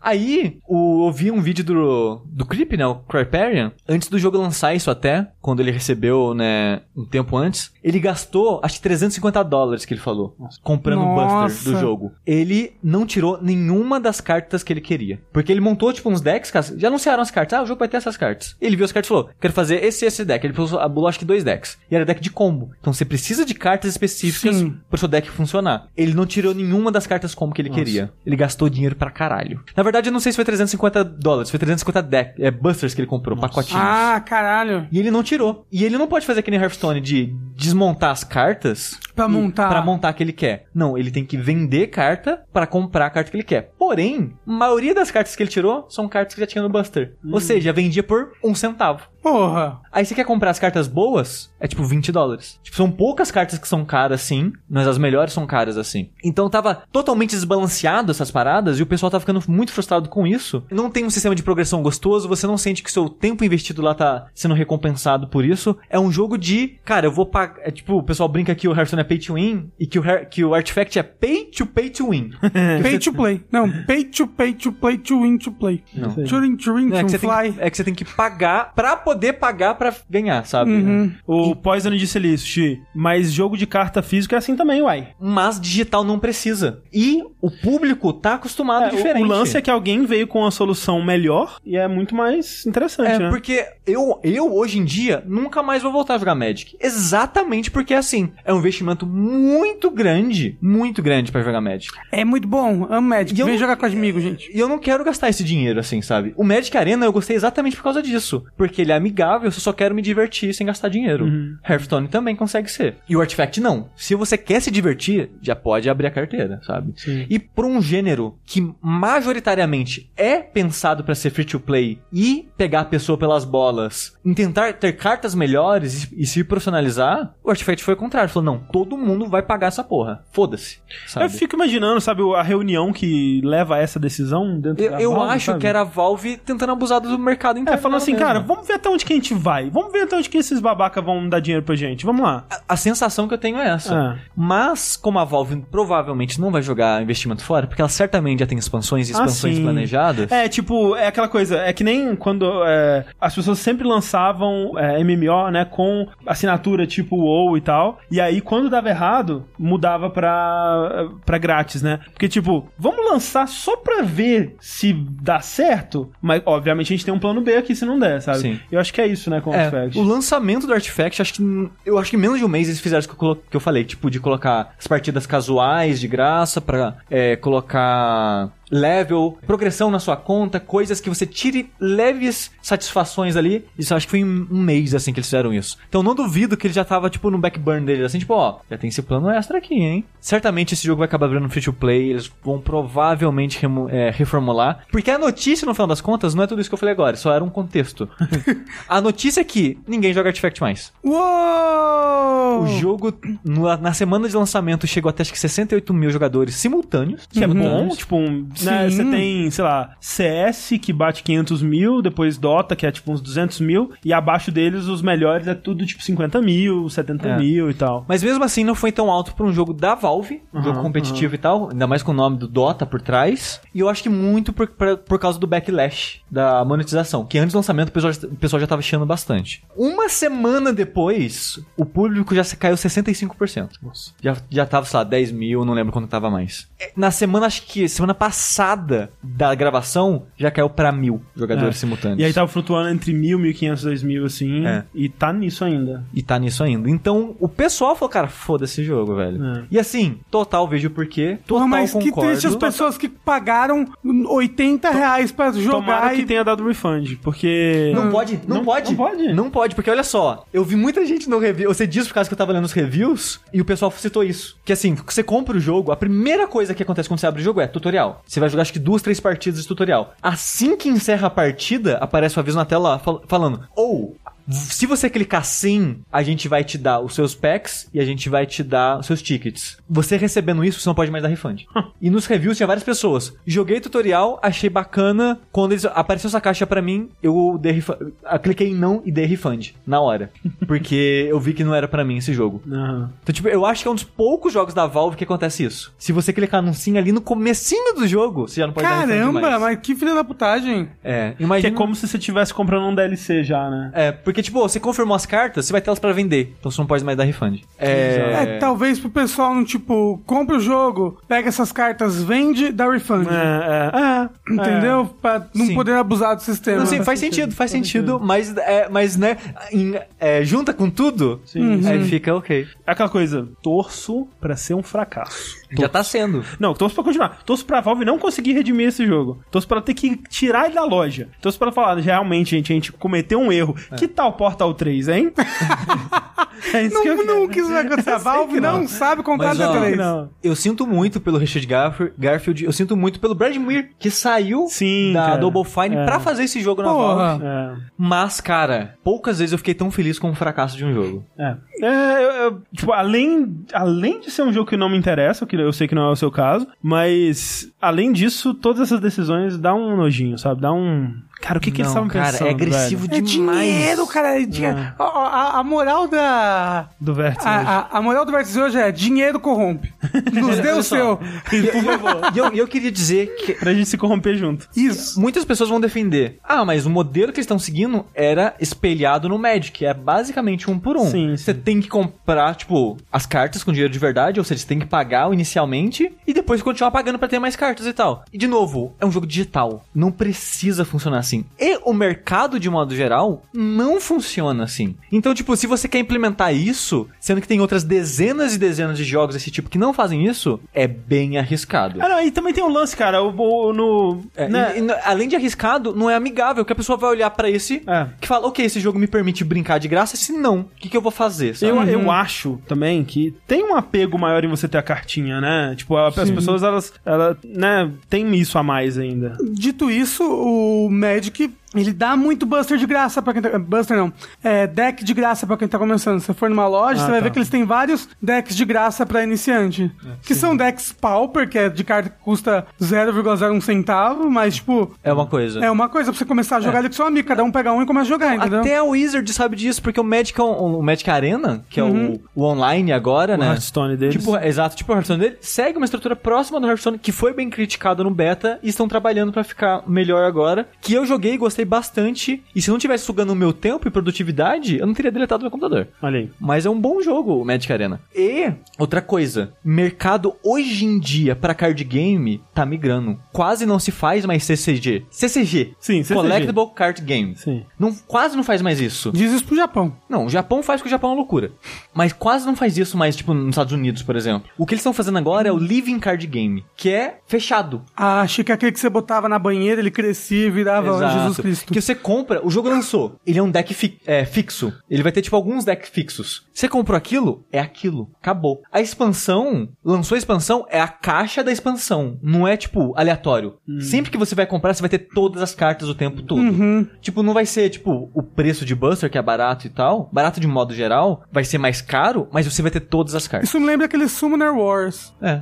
É. É tipo Summer Wars, né? É, que é bem, bem bacana, inclusive, bem gostoso de jogar. Então, até, até o mercado físico tá migrando daquele mercado porque tá vendo que não tá dando mais tanto dinheiro quanto antigamente. Sim, os únicos que continuam firme e forte aí são esses mais clássicos, né? É, porque o pessoal vai porque já tá lá há muitos É, anos. tipo Magic, É, Yu-Gi-Oh!, continua Pokémon e tal. Oh, e se a, a, Valve anunciar Portal 3 e ele for tipo um Battle Royale? Gosto. É, Pô, Pô, imagina, um Battle Royale com portais, que da hora. Só que tudo pelo mercado. Todas, as armas e munição se compram no Cada- mercado do Steam. né, cada, cada- tiro é 10 centavos. cada portal tá. que você abre é um, é um ticket. Ai, meu Deus, eu fiz... Ai, Deus me livre. É isso que tá acontecendo na Valve. Outra empresa que eu desejo muito mal é a Gearbox. E essa é a notícia pra encerrar aqui, porque é uma notícia É. muito maravilhosa. Notícia assim, é, André deseja mal pra Gearbox. Isso. Essa é notícia e aqui a gente encerra. Não, é o seguinte: Gearbox, né, desenvolvedora de Borderlands, desenvolvedora, gente, do- das expansões do Half-Life 1, quem lembra? Blue Shift, Opposing Force, grandes histórias, grandes aventuras que a gente viveu junto, né? A Gearbox, ela apareceu recentemente, né? Ou, ou no caso, o seu, seu presidente, o Randy Pitchford, ele apareceu recentemente aqui no Vértice, quando a gente falou daquele lance com um golpista que tava usando o cartão da empresa e tinha, é, né, tava fraudando o nome deles e tal, e o cara muito, né, que tinha uma história muito louca de fazer isso, dar esses, aplicar esses golpes pela vida inteira e tal. E no passado também a gente falou sobre eles meio que, mais ou menos, estarem desviando dinheiro do Aliens pro Borderlands, né, na época, tipo, dinheiro que eles receberam da SEGA pra desenvolver aquele Alien Colonial, Colonial Marines, que deu muito errado, que na verdade, em vez de desenvolver o eles, eles estavam dando aquela leve desviada pra Borderlands 2, né? Ou 1 na época, não lembro. Acho que era um. Era um. é. um, E, né, as coisas não param por aí, porque em novembro do ano passado, a Gearbox ela decidiu processar o ex-advogado deles, um cara chamado Wade Callender, por fraude e quebra de dever fiduciário, que é tipo um acordo que você tem com alguém que você faz um contrato que essa pessoa não pode lucrar em cima de você, alguma coisa desse tipo, assim, pelo que eu entendo. Eu não sou especialista em lei norte-americana, não sei se vocês sabem disso. Mas enfim, o lance que o cara tava fazendo, ele tava também abusando do dinheiro da companhia, gastando o, o cartão de crédito da empresa pra fins pessoais. E é muito engraçado que no processo tá escrito que ele tá é, que ele tá gastando dinheiro. Aluguel de uma casa, viagens de família, armas de fogo e tentar conseguir um abdômen malhado. Oi? Esse era, que era quem que tava usando o cartão? É o advogado que tava usando o cartão da empresa para tentar conseguir um abdômen malhado, dentre outras coisas, que é muito maravilhoso. Quem nunca? E aí, o advogado recebeu esse processinho, né, na casa dele, e falou assim: Ah, é? Eu tenho uns negócios aqui também. Então vamos processar de volta, vamos brincar nesse negócio de nesse joguinho de processo. Eu sou advogado, também É. sei fazer isso. Exatamente. E aí ele fez um processo contra a Gearbox, mais especificamente sobre, contra o Range Pitchford. Conseguiu o abdômen malhado? Não sabemos. Vamos ter que investigar mais a fundo sobre isso. Eu podia fazer um Patreon pra eu conseguir um abdômen malhado. Será que vocês me ajudam, gente? Então, Quem sabe? O que ele fez no processo dele, especialmente contra o Range Pitchford, ele, ele dizia o seguinte: que o Range Pitchford tinha desviado pra ele um bônus executivo secreto, né? Que foi transferido diretamente pra uma conta de uma empresa pessoal dele de, de magia, né? Tipo, de, de ilusionismo, no caso, que ele também é ilusionista, mágico, essa coisa toda. Ele tinha desviado ali 12 milhões de dólares pra ele, pra um bônus dele ali, e esse dinheiro normalmente ele, ele seria distribuído entre os funcionários da empresa como bônus de, de royalties e esse tipo de coisa. Aí ele falou, funcionário? Funcionário? Pau no cu deles, vão pegar dinheiro pra mim. Pegou os 12 milhões pôs pra ele ali, bonitinho na conta dele. E você pensa, porra, complicado esse cara aí, né? Já, Complicated. Esse cara aí não dá pra confiar. Já diria Ever Lavigne. Mas não para por aí, porque, vejam só, a outra coisa que ele é, conta é uma história que aconteceu em 2014, que ele diz o seguinte, que o Randy Pitchford, certa vez, ele foi numa, numa reunião que rolou num Medieval Times, que é um restaurante temático, né, que todo mundo é me- medieval, tá rolando umas justas, né, aquele, aquelas é, lutas em cima do cavalo, você come umas comidas medieval lá, fica tudo feliz. Ele foi numa parada dessa e esqueceu um pendrive, né, na mesa. Quem esqueceu o pendrive foi o Randy, Randy Pitchford, que é o presidente. presidente O da preside- Gearbox. Exatamente. Esqueceu um pendrive. Alguém achou esse pendrive, foi ver o conteúdo dele e tinha todos os segredos da empresa, tipo, documentos confidenciais da, da Gearbox, documentos confidenciais dos parceiros da Gearbox. Então, no caso, era Sega, do Alien Colony Marines, 2K, do Borderlands, Sony, Microsoft, etc. Mas não para por aí, porque dentro do, do pendrive, o que o Wade Canada, né, o advogado que fez o processo, disse que tinha também, era a coleção de pedofilia do Randy Pitchford. E aí, assim, alguém deve ter avisado o Randy Pitchford que esse processo ia sair aí, né, à, à tona, e ele, em dezembro, ele foi num podcast de, de mágicos, de magia, né, quem diria, existe podcast de magia, coisa maravilhosa. Os caras... Existe a Chat Boy Magia. Não, existe podcast de tanto mágica quanto magia. É, é, São eu acho- diferentes. exato, eu quis dizer mágica, tá? Mágica que é o. Não, o cara faz uma, o Mr. M. Mas ele, Mr. ele M. faz mágica pelo podcast, ele fala, agora eu vou fazer um som alto. Clack. É, Caralho! Como você fez isso? Ele foi no podcast de mágicos, né? Um podcast do Mr. M. Foi lá no podcast do Mr. M. E contou a história do que que rolou, né? Que, ah, porra, né, gente? Que engraçado. Fui lá no Medieval Times, deixei lá, que olha como eu sou burro, a gente ainda não colocava senha nos pendrives. Cara, o cara pegou meu pendrive, foi pra cá, viu, né, os documentos. Nossa, que droga. E aí ele fala, né, que tinha esse vídeo, que era um vídeo de uma cam girl que ele tinha baixado. Ele fala, ah, era uma menina com aparência muito jovem, né? Mas no- no- o nome dela era é, Only 18, né? Apenas 18, né? Então, né? Era uma, pessoa, né? Maior de idade e tal. E assim, né? Eu sou uma pessoa, né? De, de, de, é, de bom caráter, assim. Na verdade, eu, eu baixei esse vídeo porque é, é uma, é uma menina que, né? Ela, ela é, quando ela tem orgasmo, ela expele uma grande quantidade de fluidos pela vagina dela. Isso daí, pra mim, é um truque de mágica. Então, eu, eu baixei pra, né? Entender esse truque de mágica. assim, Caralho, eu tô parafraseando, mas é meio que isso a, a, a, a ideia do que, da história que ele conta. Ele só que- era uma pessoa bem intencionada, ele só queria entender o truque Ah, de é mágica. muito bem intencionado, nossa senhora. Quando rolou esse podcast, alguém, né, o- os PR da Gearbox, antes desse processo sair, ele começou a enviar esse podcast pros sites de notícias, tipo, gente, escuta isso aqui porque é, vai vir alguém falando que não é isso e é isso aqui, hein? Olha lá, hein? Rolou muito dessa eh, preocupação de falar sobre, tipo, ele ofereceu pro jornalista poder, não, eu vou mostrar pra vocês o vídeo, vocês vão ver que não tinha nada demais e tal, que ele, ah, ele negou tudo, obviamente, né? Falou, achou um absurdo, uma mentira, a gente vai eh, batalhar isso aí na corte da lei e tudo mais, e a gente não sabe o que aconteceu, né? Mas, por enquanto, pelo menos, ele negou tudo. É um cara que eu fico feliz de ver se fudendo. Eu fico também, e especialmente porque alguns ex-funcionários é, e pessoas que trabalharam com ele na Gearbox, né, um cara específico, ele só tweetou assim, é tudo verdade. aí alguém respondeu, não, calma aí, que, que você sabe alguma coisa? Você tem alguma informação pra passar? Aí depois de um tempo ele tweetou assim, com é, caixinha de, é, tipo, de, de prova, né, com o verde assim, marcando assim, é, íconezinho verde, ele é um mentiroso. Íconezinho verde, ele é um golpista. E aí uma caixinha vazia, ele é um pedófilo. Então, tipo, não sei ainda se ele é um pedófilo, mas um golpista e um mentiroso ele é, assim. E roubar dinheiro dos funcionários dessa maneira, sabe? Desvio, esse desvio de verbo bonito. Bonito, né? De Que novo, né? bonita. Que ser humano horroroso. Assim, fez uma vez, fez de novo e provavelmente vai continuar fazendo. É, se nada for feito aí, né? Eu. Eu, eu não. Assim, né? Com a Rainha que tinha que estar aqui pra destilar tudo Mas o a ódio Rainha dele. tá quebrando essa mesa de vida. Já ia quebrar, já ia rolar tudo, né? Eu fico é feliz que eles pararam de lançar jogo. Eu não gosto do jogo dele, eu odeio Borderlands E espero mais é que todo mundo se foda mesmo. Menos os funcionários, coitado deles. Exato, Sim. tomara que eles consigam mais né, novos empregos, exceto os funcionários que acham isso bonito. Esses têm mais é que se fuder. Isso. Então vamos fechar o podcast com os lançamentos da semana. Como no episódio anterior, que foi o episódio de joguinhos, eu esqueci de falar os lançamentos da semana que vem, que no caso é a semana atual. Eu vou falar dos lançamentos que aconteceram essa semana, porque o episódio sai sexta-feira, então já passou a semana, mas fica atento aí com os lançamentos. Fica atento. Dia 22 de janeiro, tem um jogo aí que eu sei que o Tengu gosta, provavelmente tem mais pessoas que eu gosto, porque tem mais gente no mundo. Serankagura Burst Renewal. Por que que japonês gosta tanto de RE? Gosto. Eu não sei. Recoisas. Você, otaku, que tem a solução pra esse mistério. Por que que japonês gosta de tanto recoisas? Aí tem também um relançamento, mas isso é importante dizer. Wonder Song pra PS4.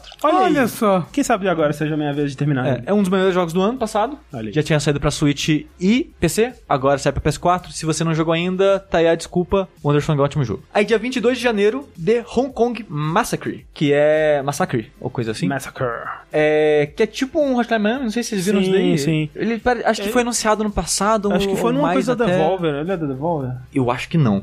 acho que não. assim. Mas ele, ele é top-down, de tiro, violento pra Só caralho. que bem inspirado em coisa de tipo John Woo e tal. Exato, tem muitas pombas. É. Tem, tem pombas no jogo, tem os pulinhos em câmera lenta, umas coisas assim. Uhum. Ele parece bem interessante. Ele, artisticamente, ele é menos inspirado que o Hotline Miami, Uhum. mas ele parece interessante na mecânica. Aí, dia 23 de janeiro, um jogo que eu descobri hoje, que o Ricardo do Nautilus fez um vídeo. Ah, sim. Tô curioso. É o Unruly Heroes, que é um jogo de beat'em up aí. Não é aquele jogo dos animais que vão pro oeste? Eu acho que é. É, Mas uma- ele não uma- é beat'em up. Ele é. Ele é meio plataforma, meio Mas Rayman. Como, como tag, tá beat'em up de É? gênero. Sim, pelo menos na Terminal, que é onde Mas ele assim, tá. ele não é um beat'em up clássico, assim, ele é plataforma. Sim, sim. Ele parece um Rayman Legends, assim. E tipo, é, é muito louco que, que ele apareceu no. no. que teve um vídeo dos ninjas, né? Recentemente aí. foi- Recentemente, tipo, ontem. E, e ele apareceu no vídeo e já, tipo, available now. E aí, tipo, isso já, já dá pra comprar e jogar já. Fiquei bem legal, porque eu conheci ele no, no dia e já tá available. É, tanto que o Ricardo ele teve que correr pro vídeo que ele, se acompanhar o Twitter dele, tava chorando que tava varando na madrugada pra lançar o vídeo. Dia 24 de janeiro, nós temos Life is Strange 2, episódio 2. Olha. Olha só. Você tá, você tá empolgado, André? Eu tô, cara. O primeiro foi muito bom. Quero saber como continua essa história. Parece que agora vai ter mais ligações diretas com, a- com aquele prequel. É você não jogou, né? Não. É porque é, o final é, enfim. Ok. é. Mas e vão ser cinco episódios? Eu acho que vão ser cinco. É, eu acho que sim. Quando lançar o quinto, eu compro. Dia 24 de janeiro sai Picunicu. Eita, gosto também, hein? Desde. Esse é da Devolver.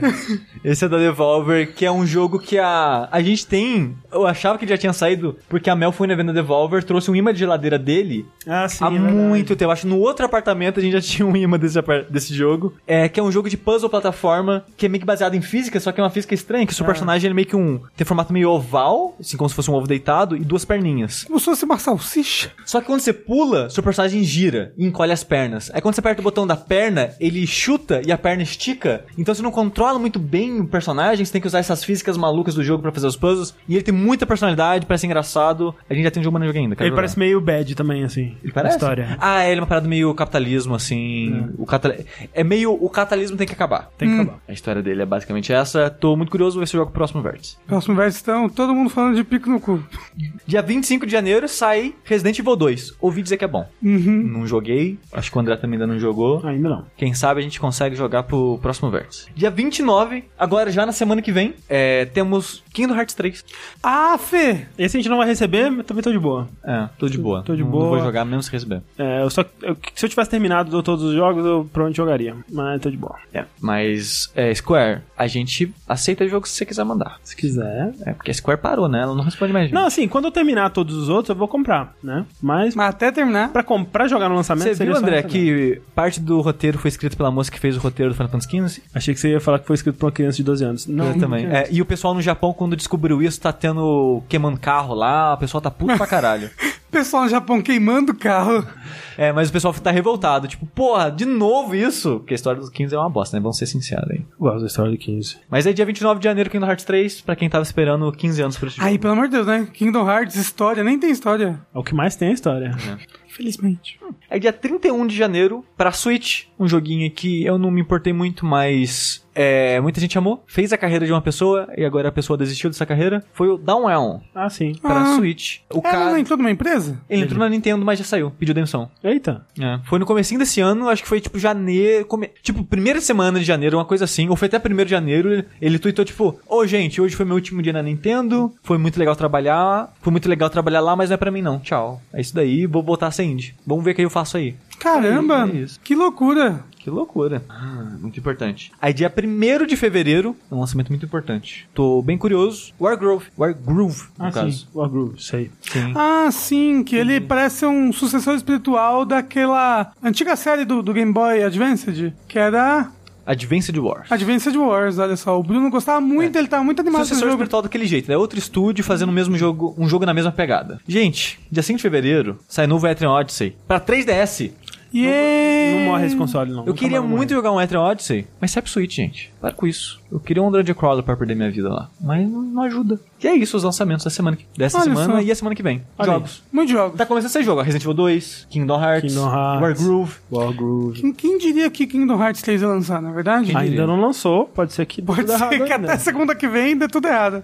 Ó, no chat perguntou, Legend of Green Rock 3, quando? Pelo amor de Deus, nunca, porque o estúdio fechou. É, Poxa na verdade, vida. ele se separou, né? Metade do estúdio foi pro lado, metade foi pro outro, e a metade que foi o, o diretor, né? A mente principal por trás do Green Rock, ele tá trabalhando no outro jogo que chama Druidstone, de Pedra do Druida, Druidstone. Que parece Que é um Dungeon. Crawler? Não, ele é top-down, só que Tactics, meio Tactics. Hum, Ele era roguelike, só que durante o desenvolvimento o cara pensou, nossa, tá ficando uma bosta isso aqui, né? Aí virou, não, agora o mapa é tipo feito à mão e vai ser estrutura linear. mais pessoas deveriam fazer isso com os seus jogos. Não é não? Fala, roguelike, vamos parar um pouquinho? Vamos fazer as coisas na mão de novo? Só um pouquinho? Só um pouquinho. Só um pouquinho. Aí depois um a gente volta pro roguelike. Não é em primeira pessoa Dungeon Crawler, que foi o que me fez gostar do estúdio anterior, mas eu tô curioso. É isso. Vértice, 2019. Notícias, acontecimentos e lançamentos. Queria avisar também que você aí, que tá ouvindo o podcast, talvez, é, a gente, é, eu não sei se é quinta ou sexta que lança Resident Evil. Sexta. Sexta. Então, já sabe o que esperar no Saideira. A gente vai jogar Resident Evil no Saideira. Eu vou fazer o Rank S no hard lá. Vai ser show. Assim, provavelmente o Rafa não vai poder vir então. Mas. Não quero tomar spoiler. Compareçam, compareçam lá que a gente vai jogar. twitch.tv barra jogabilidade. André vai terminar uma run do Tofu lá. Socorro. Nunca terminei Tofu. Também não. No. Não, no, no original eu nunca tinha terminado nem com o rank. Eu terminei uma vez com o Rank, foi um dos momentos mais emocionantes da minha vida. E tem o rank e o tofu nesse, então. Ó, só pra expectativa Já das pessoas. anunciado.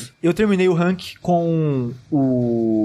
Agora, na versão do remake, meu coração nunca bateu tão forte e rápido na minha vida. Eu sentia que eu ia explodir. Isso é bom, porque foi assim que eu tava quando eu zerei com o Rank no PlayStation. Não, sério, eu acho que eu nunca fiquei tão ansioso com o jogo. Acho que o mais próximo disso foi enfrentando o Gascoigne pela primeira vez no Bloodborne. Que meu coração também tava tipo, caralho, eu vou vomitar. Sabe, é, eu não vou Foi- falar, eu foi vou falar em eu- off depois, mas eu morri bem avançado até. Se for a mesma rota do rank no. Mas o- o no rank é Resident Evil permadeath? 2. É. É. Você- é, É tipo, sim. né? Mas é, é rapidinho. Se você, se você se der bem, você termina em tipo 5 minutos, sei lá. Caramba, que Não, não, loucura. não, na verdade, eu terminei em 11, parece que tem um achievement interno, não é troféu, mas ele tem meio que uns achievements internos, que tem que terminar em 8 minutos. Oito. É, tipo, ele é um pouco maior então do que o do Sim. do 2 normal. É porque o jogo é um pouco maior, né? Sim. É, mas é isso. É, enquanto a gente não faz live de Resident Evil 2, eu sou o André Campos. Eu sou o Eduardo Sushi. Eu sou o Rafael Kina. E até a próxima. Tchau! Até mais. You're walking in the woods. There's no one around and your phone is dead. Out of the corner of your eye, you spot him. Shia LaBeouf. He's following you, about 30 feet back. He gets down on all fours and breaks into a sprint. He's gaining on you. Shia LaBeouf. You're looking for your car, but you're all turned around. He's almost upon you now, and you can see there's blood on his face. My god, there's blood everywhere! Running for your life from Shia LaBeouf. He's brandishing a knife. It's Shia LaBeouf. Lurking in the shadows. Hollywood superstar Shia LaBeouf. Living in the woods. Shia LaBeouf. Killing for sport. Shia LaBeouf. Eating all the bodies. Actual cannibal Shia LaBeouf. Now it's dark, and you seem to have lost him. But you're hopelessly lost yourself. Stranded with a murderer, you creep silently through the underbrush. Aha! In the distance, a small cottage with a light on. Hope. You move stealthily toward it, but your leg! Ah! It's caught in a bear trap! Gnawing off your leg. Quiet, quiet, Limping to the cottage. quiet, quiet. Now you're on the doorstep. Sitting inside, Shia LaBeouf, sharpening an axe. But he doesn't hear you enter. Shia LaBeouf, you're sneaking up behind him. Strangling superstar Shia LaBeouf, fighting for your life with Shia LaBeouf. Wrestling a knife from Shia LaBeouf, stab it in his kidney. Safe at last from Shia LaBeouf. You limp into the dark woods, blood oozing from your stump leg. You've beaten Shia LaBeouf. Wait, he isn't dead. Shy surprise, there's a gun to your head and death in his eyes, but you can do jujitsu. With body slam superstar Shia LaBeouf, legendary fight with Shia LaBeouf. Normal Tuesday night for Shia LaBeouf. You try to swing an axe at Shia LaBeouf, but blood is draining fast from your stump leg. He's dodging every swipe. He parries to the left. You counter to the right. You catch him in the neck. You're chopping off his head now. You have just decapitated Shia LaBeouf. His head topples to the floor, expressionless. You fall to your knees and catch your breath. You're finally safe from Shia LaBeouf.